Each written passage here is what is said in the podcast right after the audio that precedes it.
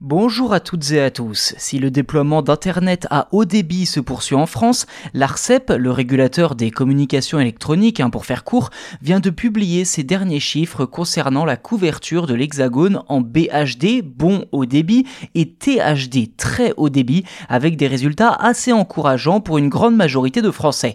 Si ce genre de données est toujours compliqué à appréhender, une carte interactive existe pour savoir avec précision quel est le débit Internet proposé autour de chez vous et dont le lien est disponible dans la description de cet épisode. Intitulée Ma connexion Internet, cette carte permet effectivement de connaître avec précision le débit maximum reçu selon votre adresse.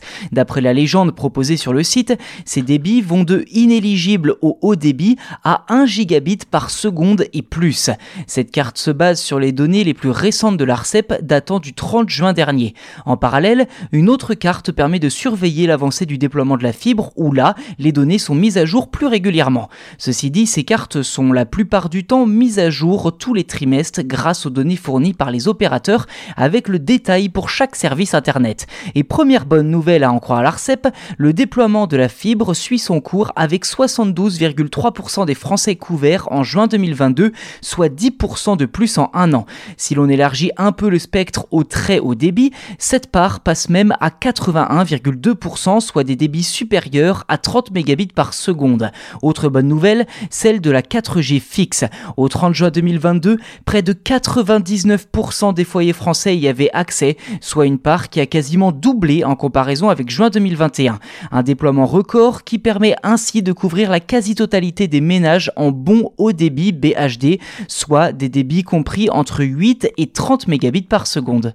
Côté Outre-mer, la Réunion dispose d'une éligibilité à 91,5% au très haut débit. La Guyane et Mayotte sont pour leur part moins bien lotis avec respectivement 51 et 39%. Un schéma qui n'épargne pas la France métropolitaine d'ailleurs, puisque les différences d'accès au très haut débit se font fortement ressentir, notamment entre la région Hauts-de-France et 92,5% de sa population éligible, contre seulement 54% par exemple en Bretagne.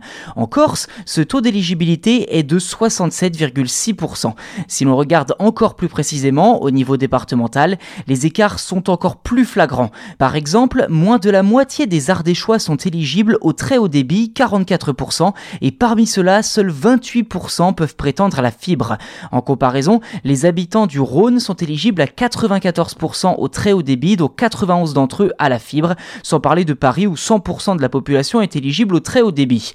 Concrètement, la généralisation de la fibre optique devrait se en France jusqu'en 2025, date à laquelle le gouvernement a fixé pour objectif que tous les Français puissent y avoir accès.